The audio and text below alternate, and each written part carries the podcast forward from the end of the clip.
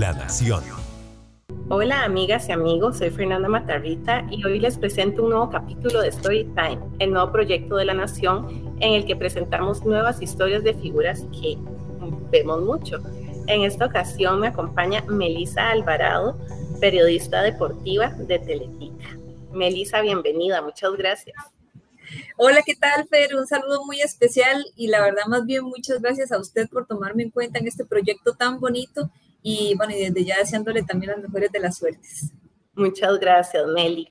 Este, bueno, eh, el objetivo de conversar hoy es hablar un poco de, de tu historia para llegar a posicionarte como lo has hecho hoy, que me parece ha sido una carrera de una década. Ahorita podemos conversar más de eso y bueno, saber más de, de vos como, como persona. Entonces quiero que empecemos hablando de cómo ha sido llegar hasta aquí, eh, ser una periodista referente de deportes, independientemente del género, eh, sino referente por, por todo el trabajo que has hecho. Bueno, la verdad es que yo siento que ha sido un camino bastante largo y sobre todo muy empinado porque para muchos llegar aquí uno dice, ay, qué fácil, bueno, sí, ya está en ese canal y todo, pero al final ha sido un, un camino bastante largo eh, complicado, de muchas lágrimas, porque incluso de ahí, eh, yo creo que a uno le sabe más cuando todo se le va dando, pero también tiene lágrimas de por medio, porque uno aprende mucho y crece también como profesional. Yo empecé, eh, tuve la oportunidad de hacer práctica en Radio Colombia y ahí se me abrieron todas las puertas y yo digo que fue suerte y que fue Dios también, porque al final tuve la, la posibilidad de hacer práctica y en, esa, en ese momento que estaba en la radio, no habían practicantes y siempre habían practicantes, habían muchísimos. Entonces, cuando yo llegué, se me dio la, la oportunidad de hacer la práctica ahí profesional y no habían practicantes, se fue un compañero porque tenía una opción laboral en la municipalidad de Cartago y yo era la única practicante y dijeron, bueno, ahí hay una opción, entonces la quiere. Eh, mi jefe en ese momento era Cristian Mora y yo le dije, y obviamente sí, ¿verdad? Y él me dijo, vea, va a ganar muy poco, eh, tiene que entenderlo, usted apenas es practicante, apenas se va a graduar. Y yo dije, no me importa, porque al final a usted en ningún lugar le van a dar la posibilidad de tener tanta experiencia, de convivir con más personas que tienen más eh, pues bagaje en esto, más colmillo. Y yo dije, a partir de ese momento, no importa, no me importa lo que voy a ganar. Y ya, tuve la oportunidad de quedarme ahí Después vinieron pues otros momentos más complicados, se dio mi, salida de Colombia, tuve la, para mí fue una pesadilla, pero al final tuvo también una, una muy buena enseñanza que fue ir a Canal 9 a hacer nacionales, nada que ver que tuviera con, con deportes.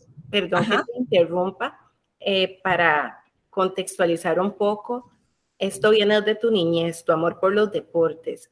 Es una pasión que yo recuerdo que hace más de tres años, cuando te incorporaste a Teletica, me contabas que desde pequeñita coleccionabas recortes y digamos ni siquiera por influencia de tu papá, que era algo que ya traía sola. ¿Siempre te ha encantado esto?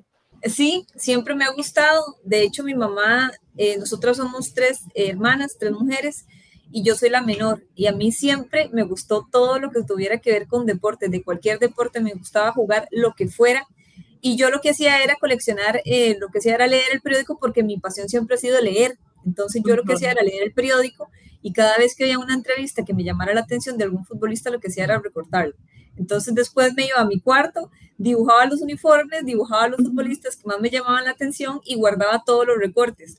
Hasta que llegó un punto donde los recortes empezaron a traer bichos y mi mamá dijo, se fue el cuaderno, ¿verdad? Me botó todos los recortes pero es una pasión que yo traigo desde pequeñita. Yo no quería estudiar periodismo porque yo no voy a mentir en que yo quería ser periodista desde que yo nací. No, eso es mentira. Yo solo quería estar involucrada en algo de deportes porque siempre me consideré una persona que, que estaba pues amante a fútbol, a baloncesto, a lo que fuera. Y mi papá no es amante de los deportes, entonces yo veía los partidos con él, pero él dormido, y yo viendo todos los partidos de prisa de Heredia, de lo que fuera. Entonces, yo sí siento que fue algo que se trae, es una pasión que se trae y que yo lo fui evolucionando y cambiando hasta darme cuenta en que tal vez mi, mi, posibilidad laboral estaba en estar en algo relacionado a los deportes, independientemente de lo que fuera, pero que sí tuviera que ver mucho con los deportes.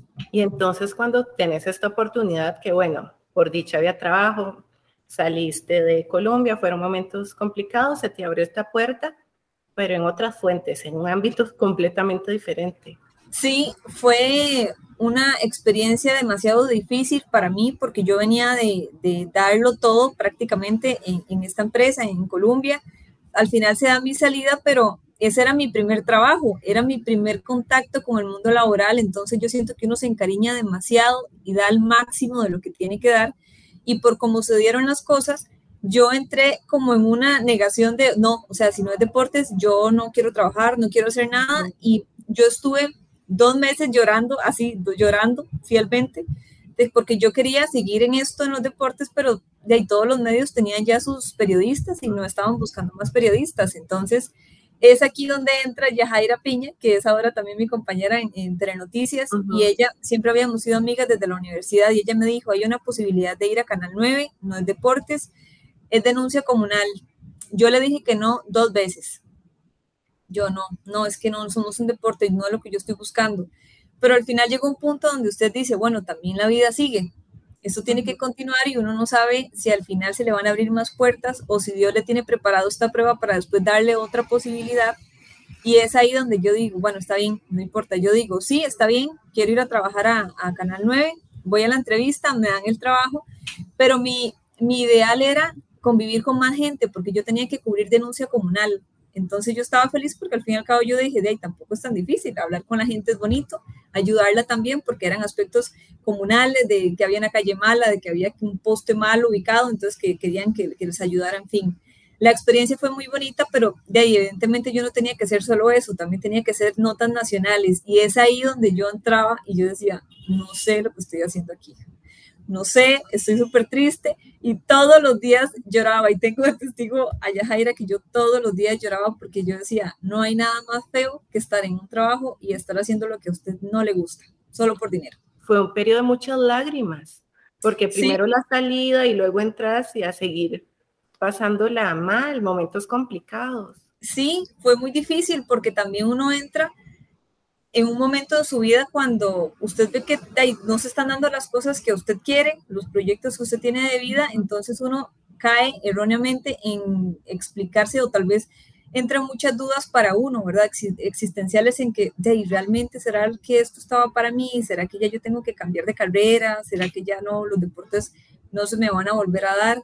Entonces fue una época muy difícil y tras de eso mi mamá siempre decía, al que no quiere caldo, dos tazas yo llegaba a las 6 de la mañana y era la última en irme, eran las 8 de la noche y yo todavía seguía trabajando porque de ahí todo se, me hacía más difícil, ¿verdad? Yo en negación, haciendo lo que no me gustaba y en un periodo también de ese trance donde yo veía a otros periodistas que sí estaban haciendo deportes, mis compañeros, y yo decía, qué triste, pero al final uno tiene que sacarle el provecho a todas las experiencias. Yo no sabía que esa iba a ser mi primera experiencia en televisión y que eso me iba a ayudar también a que se me abrieran más puertas y también llegar a otro canal que fue en su momento la extra y ya con esa base, ¿verdad? De saber, bueno, cómo se hace un pase, qué significa hacer un truco, que en aquel momento se le llamaba el pregrabado. Entonces uno no sabe para quién trabaja, ¿verdad? Al final uno estaba ahí, pero no sabía que Dios me estaba preparando para otras posibilidades más adelante.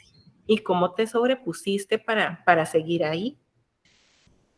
Yo creo que eso yo lo vivía al día a día, porque sinceramente que yo le dijera a usted, yo tenía las fuerzas para seguir, no, porque yo lloraba todos los días de la misma frustración, pero al final ya yo seguía viviendo el día a día y con la esperanza de en algún momento tener la posibilidad o de cambiar de trabajo o de lo que fuera. Después se dio el cierre del canal y yo estaba como ese meme, ¿verdad? Que aparece ahí una muchacha que está con la cara triste y por dentro está la cara feliz y así me sentía yo porque yo decía, bueno, se cerró el canal, sí, yo sé, significa que muchas personas estamos perdiendo el trabajo, pero yo decía, este era el empujón que yo ocupaba para de verdad salir de ahí y para tomar valor y decir, si yo quiero buscar algo, si yo quiero tener un objetivo trazado en mi vida, este es el empujón, ¿qué más que se cierre su empresa, verdad? Entonces es aquí donde ya yo dije, bueno, yo vivo el día a día y si esto fue lo que se dio, se cerró la empresa y yo estaba abierta a cualquier otra oportunidad. Y llegó, y en deportes. Sí, y también se dio, yo siempre he pensado en las casualidades y un jefe mío decía que no eran casualidades, que eran diosidencias y yo estoy completamente segura de eso porque cuando yo fui, me llamó un, un colega y me dijo, mira, es que hay una muchacha que, está en, periodo de lactancia, entonces que le quieren que usted sea la que le haga los tres meses, ¿verdad? Entonces yo dije, ve, sí, no importa, porque yo no tenía nada ahorita, e, eran deportes y yo, sinceramente, de pasar de no tener trabajo a hacer algo en deportes durante tres meses, para mí eso era ganancia. Entonces yo le dije, sí, claro, perfecto. Cuando yo llegué el día de la entrevista, el señor que en ese, en ese momento, mi jefe iba a ser don Jorge Sancho, me hace la entrevista y me dice, mira, Melissa, te voy a ser franco. Ayer tenía un panorama y hoy tengo otro panorama completamente diferente. O sea, ayer ibas a venir a hacer una entrevista para tres meses de trabajo nada más para cumplir el periodo de lactancia a Brenda, eh, que era la periodista, pero no es que acaba de renunciar otra periodista. De entonces, en lugar de darte una plaza de solo tres meses, puedo darte de una plaza completa y ya de todos los días. Y yo decía, no lo puedo creer, ¿verdad? Esto me está pasando a mí después de muchos meses de tragos amargos, incluso yo creo que llevo a ser un, yo salí de Colombia en el 2015 y ya para mí llegar a, o sea, a la extra, hacer lo que a mí me gustara y en este caso que era deportes específicamente, para mí fue un gran sueño y cuando yo hice la entrevista yo dije, yo estoy segura que yo me quedo. Por primera vez en mi vida estaba siendo súper positiva y yo dije, si yo llego aquí es porque Dios me trajo aquí y listo, esto va a ser para mí y yo tenía la convicción de eso y ya después me llamó como a los dos días y me dijo, listo, está todo listo, empezás el lunes. Siempre te ves como una persona muy centrada, eh, tal vez hasta un poquito bajo perfil y bastante profesional. Eh, antes me habías contado que uno de tus propósitos es estudiar para sacar las licencias para dirigir, para ser director, como directora técnica, pero que no lo haces para dirigir, sino como para leer mejor los partidos. Eh, el estudio, el esfuerzo, cuáles han sido esas bases para estar hoy en esta posición donde no solo sos una figura y una periodista, sino alguien con conocimientos. Yo creo que de la mano de estar estudiando, porque uno tiene que también prepararse también tiene que estar el punto que es muy importante, que es de ser una persona apasionada. Yo puedo decir que yo soy apasionada de lo que yo hago. Un fin de semana para mí libre es tener la posibilidad de acostarme en mi cama y ver todos los partidos de la jornada, porque es algo que a mí me llena.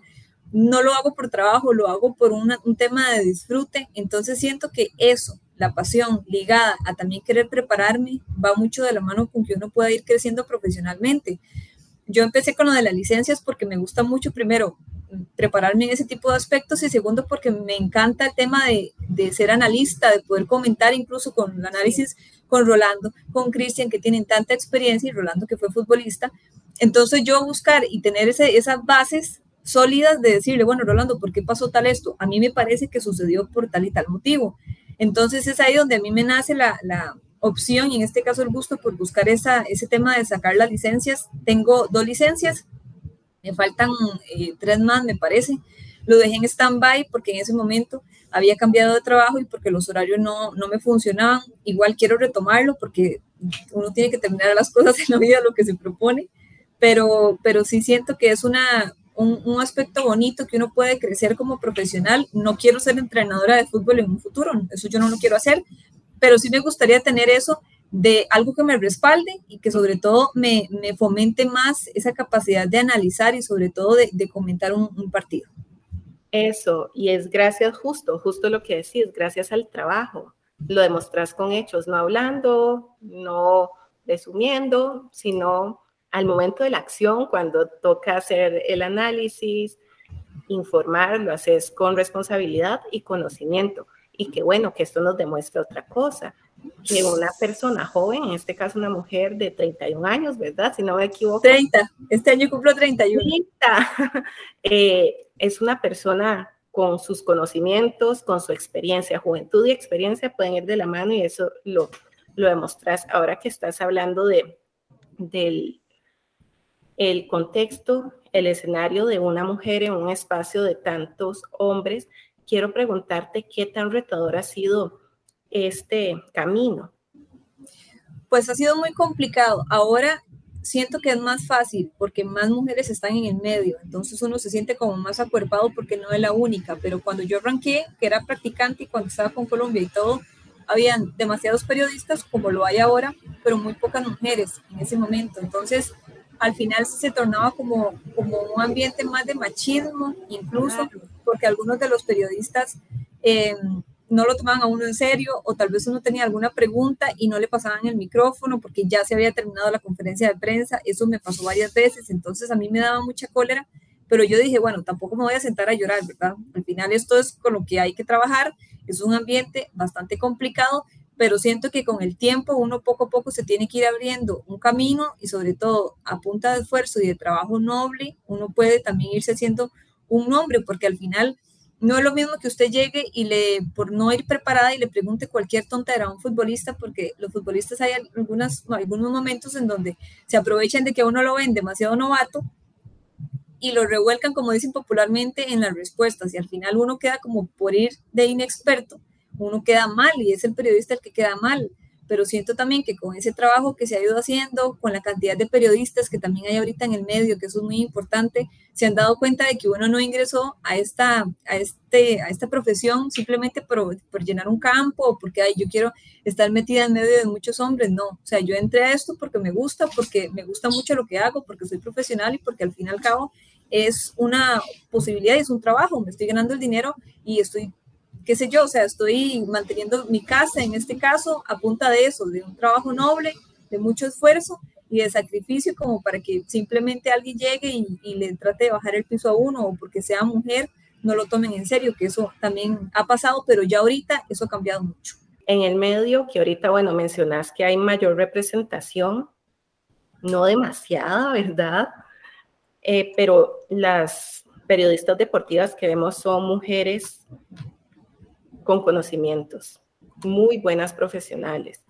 Este, ¿Crees que, que el ambiente ha cambiado porque los tiempos cambian, ya no hay tanto estereotipo, no hay tanto estigma? ¿O crees que en tu caso el respeto viene por el medio en el que estás, porque has demostrado, digamos, tus capacidades, pero será que con otras, otras colegas tuyas de otros medios se siguen dando estas situaciones? No, yo creo que eso ha ido cambiando, porque al final si, nos ponemos a analizar detenidamente, antes en otros medios, para lo único que ponían una mujer era para leer redes sociales, y eso se daba prácticamente en la mayoría de los lugares, y eso estaba mal.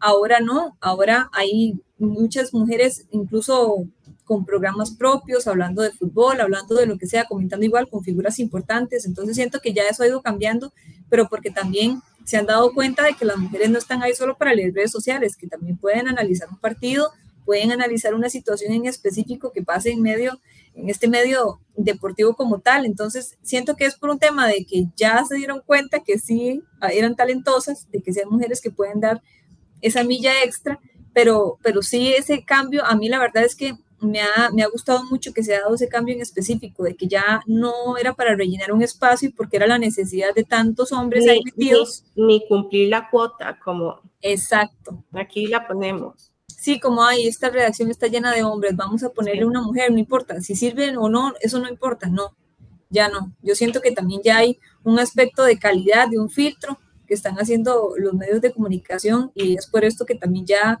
ha crecido la cantidad de, mujeres en los medios. Yo quiero preguntarte algo. Ya en Teletica tenés casi cuatro años, entraste en enero del 2018 y entraste a ocupar un lugar que, en el que antes estuvo Adriana Durán, un referente del periodismo deportivo, una mujer con muchísima experiencia y a quien se respeta mucho. ¿En algún momento, Meli, sentiste como esta presión de de todos los ojos puestos en cómo voy a hacer yo el trabajo. O sea, sentiste como esa responsabilidad, estoy segura de que tenías por, por cómo sos y cómo trabajas, pero estaba también esta presión de decir, todos me están viendo, todos, porque era ocupar un espacio donde estuvo alguien con mucha trayectoria y con mucha credibilidad. Yo creo que la presión era doble, porque para mí mi mayor impresión fue de que me están llamando y tengo la oportunidad de ir a trabajar a Canal 7, que es uno de los medios más vistos de todo el país y uno de los más importantes. Entonces mi impresión era no solo venir a trabajar aquí, sino que me di cuenta que mi impresión doble era que yo estaba sustituyendo a Adriana Durán. Para mí eso era, o sea, era un golpe terrible y un reto enorme el que yo tenía por delante. Y al final yo digo, bueno, es que no solo venir aquí, es que también tengo que llenar y, también seguir los pasos de Adriana, que todo el mundo la conoce, tiene una trayectoria enorme, es súper respetable, pero yo decía, Dios mío, que todo salga bien, es un reto enorme, aprendo todos los días, siempre, incluso ella, yo, yo había tenido la oportunidad de hablar con ella y ella me había dicho, bueno, usted tiene la, posibilidad igual de brillar y todo, y siento que me falta muchísimo todavía de, intentar sea, llegar y tener el mismo, la misma facilidad de que tuvo Adri, el mismo carisma, todo, muy complicado, cada quien es muy diferente, pero yo respeto tanto y uno también recibe tan, tan positivamente todas las críticas, que los consejos, que muy bien el trabajo. Yo recibo de la misma forma cuando me dicen que qué buen trabajo y recibo de la misma forma cuando me dicen eso no se dice, tiene que corregir tal cosa, porque al final todo va para lo mismo, en crecer como profesional y como persona también. Entonces, esta, esta vivencia que tengo desde que llegué aquí a, a Teletica ha sido lo mejor que me ha pasado. He encontrado gente súper especial, pero sobre todo crecer y de la mano de profesionales tan buenos con los que yo cuento aquí a la par, la verdad es que no me canso de agradecerle a Dios por, por la oportunidad, por el chance de venir no solo aquí, sino también tener la oportunidad de, de, llenar un espacio tan grande como el que, el que dejó Adri. Bueno, en realidad un espacio que ahora es tu espacio con tu propio sello y que te lo has ganado gracias al trabajo. Noto mucho en tu trabajo además porque bueno, aparte de tu trabajo en Teletica Deportes, que es el principal, estás en Food TV con Acercándonos, un programa en el que tenés invitadas de fútbol femenino. También está Cambio de Juego, el programa de Teletica Radio con Adri Hernández, otra muy buena periodista deportiva de estos tiempos, y Mónica Malabasi. Noto mucho tu trabajo con mujeres. ¿Qué tan importante es la, sororidad en este ámbito? Bueno, yo lo que quiero es que, que con estos espacios que tenemos la oportunidad de, de, darle a las mujeres, primero, que conozcan el fútbol femenino como un deporte como tal, no que digan, ah, sí, no, ellas dicen que juegan, pero no juegan, no, o sea, ya es profesional, es un camino muy difícil el que han tenido estas muchachas, entonces, que uno tenga la oportunidad no solo de hablar de fútbol femenino, sino también de dar a conocer las historias detrás de estas futbolistas, a mí me encanta, me encanta todos los días aprender, ver que tal vez uno piensa que tiene la vida fácil, pero uno no conoce la historia de estas futbolistas. A mí eso me llena tanto. Son unas luchadoras, hay unas que tienen unas historias de vida súper complicadas y aún así usted las ve el fin de semana celebrando los goles como si fueran la persona más feliz del mundo. Eso es lo que a mí me llena. Contar ese tipo de historias. Perdón, eh, tu entrevista más reciente con una jugadora del Sporting que tiene un hijo pero que no vive con él Exacto, y yo no sabía, yo sabía que tenía un hijo, pero no sabía que era tan grande, tiene 14 años. Sí. Entonces, al final son aspectos que usted va conociendo de las futbolistas y que tal vez muchas veces uno analiza un partido y uno dice, bueno, es que, bueno, hoy no llegó, no tuvo un, una jornada buena, qué sé yo, pero saber de dónde viene esa futbolista que tuvo que atravesar durante toda la semana, porque el fútbol femenino, como no es profesional, ellas tienen que ganarse la vida en sus trabajos. Entonces, sí eso es muy complicado, pero sobre todo es importante recalcarle a la gente que las vean como profesionales por lo que están haciendo en el terreno de juego y porque también tienen una, una carrera que las respalda. Son doctoras, que una era, son ingenieras, de todo, o sea, de todas las carreras que ustedes imaginen, incluso hay hasta panaderas, en el Herediano hay varias panaderas, incluso pasteleras en Liga Deportiva Alajuelense, son futbolistas que de verdad yo las admiro mucho y que las historias como ellas, como las que ellas tienen, son las que a mí me encanta dar a conocer para que las personas también se den cuenta de la calidad de personas que hay involucradas en el fútbol femenino. No, y es que son dignas de admirar y hay mucho por conocer de, del fútbol femenino que afortunadamente ahorita está teniendo mucho más cabida y mucho más reconocimiento, pero o sea, son realidades muy diferentes a la del masculino, porque son mujeres que juegan profesionalmente tienen que cuidarse para dar este rendimiento y además para salir adelante tienen que trabajar en otras cosas. Entonces sí es como muy demandante, más demandante, el doble demandante, el triple quizás. Y qué bien que, que vos lo puedas hacer. Meli, ahora hablemos, eh, bueno, comentamos lo retador de este trabajo, lo bonito, que es mucho para una apasionada como vos, pero también ha tenido momentos dolorosos eh, y en este contexto tan terrible de la pandemia que tanto daño ha hecho, y uno de esos momentos te tocó al aire recientemente con cuando tuviste que anunciar el fallecimiento de Alejandro, el muchacho que era el encargado de prensa del Herediano. Sí, ha sido uno de los momentos más duros que me ha tocado vivir, no solo como persona, sino también como periodista, porque em, ha sido demasiado duro. Nosotros llevamos ese proceso porque evidentemente él estaba enfermito y, fue a dar al hospital. Yo tenía mucha comunicación y tengo mucha comunicación con, con la novia de él, con Graciela, y siempre hablábamos todos los días. La noche anterior nos habíamos conectado vía Zoom a hacer una oración. Todos los días veníamos haciendo esto. Y ese día fue muy particular porque yo venía en el carro y yo se lo comentaba a Graciela, yo venía en el carro orando y yo decía, Dios mío, bueno, ya voy para el trabajo y todo, pero que hoy sea un día bueno para, para todos, para mi familia, para todos, pero que Alejandro se pueda recuperar. Llegué al canal, entré y me empezó a sonar el, el teléfono y era Graciela, la, la novia de Alejandro, y yo no quería contestar el teléfono porque yo decía, yo no, no voy a contestar. Y me quedé viendo el teléfono varios minutos y yo no quería contestar y tuve que contestar y ella me dio la, la, noticia de que Alejandro había fallecido. Yo desde el principio no paraba de llorar y es un momento muy complicado porque usted dice, bueno, yo estoy trabajando, estoy en mi trabajo y tengo que ir a trabajar, ¿verdad? Tengo que ir a presentar, pero también está la parte humana, que es lo más complicado y, yo no podía parar de llorar porque fue un golpe muy fuerte para mí y para Graciela, evidentemente, para la familia de Ale. Entonces yo bajé, me fue a maquillar y las maquillistas no me podían maquillar porque yo no paraba de llorar y el, y el maquillaje no, no, no, me pegaba. Al final, bueno, Nati, que me ayudó un montón, este, fue la que dijo, bueno, tranquila, no presente, pero mis compañeros no podían venir a presentar. Entonces yo dije, no, yo la verdad, aquí yo voy a ser profesional, me voy a tranquilizar y voy a ir a, a presentar como tal. Presenté, fueron los minutos más largos de toda mi vida, tener que presentar, que leer los encabezados después de cada encabezado me volvió a recordar y me volvían a bajar las lágrimas, entonces fue muy complicado, pero lo supe manejar en la primera sección. Después venía el análisis. Y el análisis es más complicado porque ahí sí no hay notas que presentar, son los entrevistados que yo les estoy consultando, que Rolando, Mauricio Solís en ese momento estaba también. Y yo dije, viene la parte más complicada que es el cierre ahí fue donde yo dije, voy a estar serena, solo voy a decir porque yo tenía que decirlo, tenía que informarlo, ya los medios de comunicación lo estaban poniendo, los equipos diferentes también lo estaban poniendo en las redes sociales y ahí fue cuando yo me quebré, yo aguanté lo más que pude en el análisis, pero ya en, el cierre yo sí me quebré porque, porque yo digo, qué duro informar noticias así, primero en pandemia y segundo por la, por la noticia que era, y tercero porque es un amigo, es un amigo cercano el que, el que estoy diciendo que ya no va a estar con nosotros y ha sido uno de los momentos más complicados y más difíciles de mi vida que he tenido que afrontar. Y la verdad es que cada vez que recuerdo eso, yo digo, bueno, gracias a Dios pude salir de eso, porque yo también sé que estoy trabajando y todo, pero ha sido de los momentos más difíciles que me ha tocado vivir.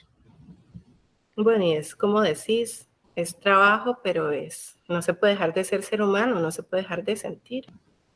Sí, yo recuerdo que yo iba bien y yo dije, yo voy a ser profesional y voy a decirlo tranquila. Y apenas dije el nombre y el apellido, se me cortó la voz, no sé, yo no sé ni qué dije. Yo, yo no sé ni qué dije porque yo no recuerdo de nada ese momento, solo recuerdo que yo dije el nombre y el apellido y se me cortó la voz y ah, como pude intenté cerrar, pero yo que les diga a ustedes que si recuerdo qué fue lo que dije, yo no recuerdo de nada porque yo ese día no estaba, o sea, mentalmente yo estaba en otro lugar y sentimentalmente también. Entonces yo fui ahí a trabajar, a cumplir con, con, mi labor como profesional, pero la verdad es que fue una de las situaciones más complejas que me ha tocado vivir. ¿Y cómo estás ahorita con respecto a esa situación?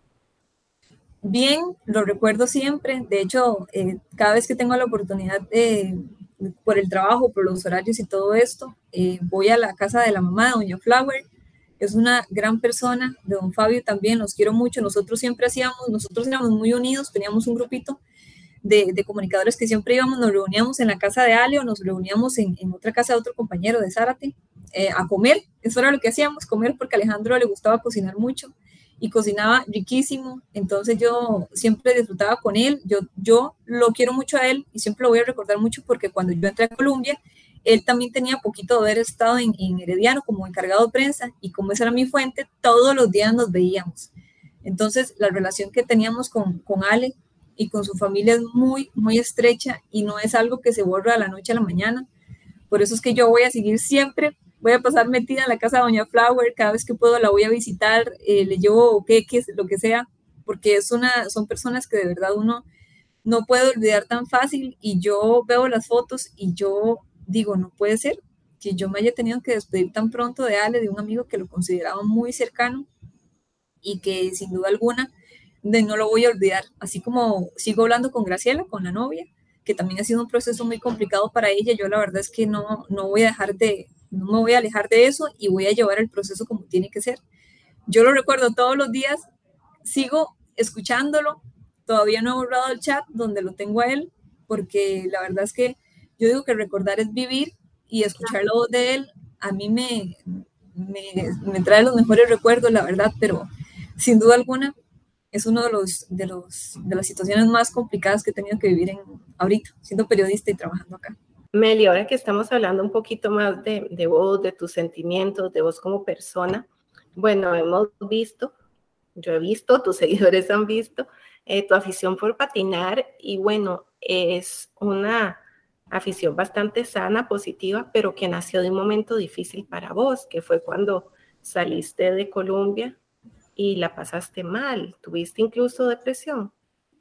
Sí, yo estuve muy triste porque al final cuando yo salí de Colombia se dieron la, situación como se dio al final y yo sentía, uno se queda como que, como pensando en que no es justo, ¿verdad? En que no, no se tenían que dar así las cosas, de que no se dieron de la forma correcta y al final ver en ese momento en que, bueno, usted ya se queda, usted lo despide en un día y al otro día ya empieza su nueva vida. Y ahí van pasando las semanas y van pasando las semanas y yo seguía pensando en el pasado. Yo no cerraba ese capítulo y yo seguía pendiente y volviendo a ver para atrás y volviendo a ver para atrás. Entonces llegó un punto donde yo ni buscaba trabajo ni nada porque yo seguía pensando en esa puerta que se cerró. Y al final fueron meses muy difíciles. Yo le decía a mis compañeros, yo se lo juro, que lloré mes y medio, dos meses, pensando en esa posibilidad que se había ido y mi mamá me decía, bueno, ya, cerremos capítulo, listo, ya pasó, hay que buscar trabajo o, o no sé, piensa ver qué puede hacer.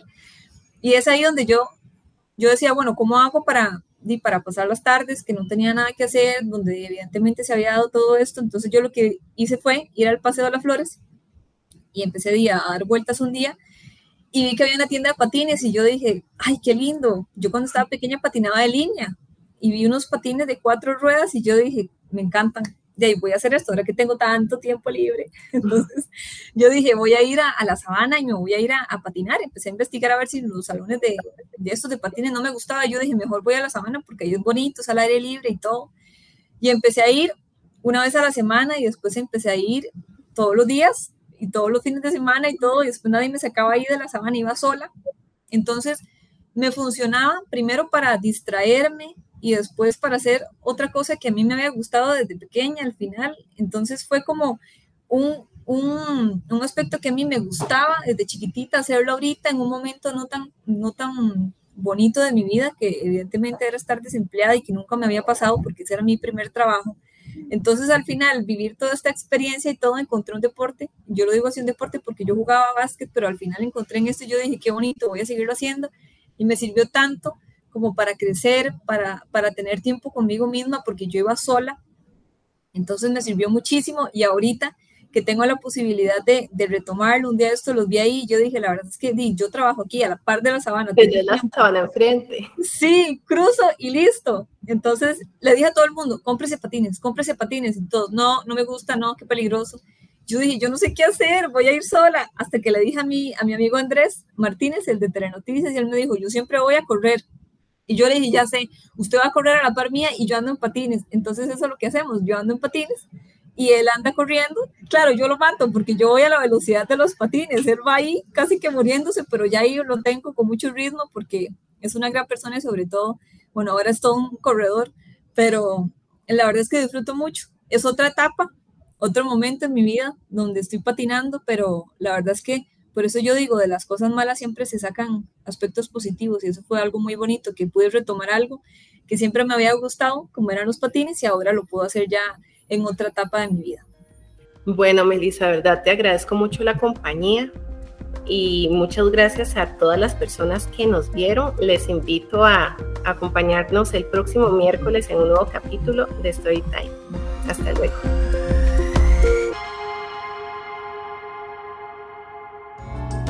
La Nación, de la página a sus oídos.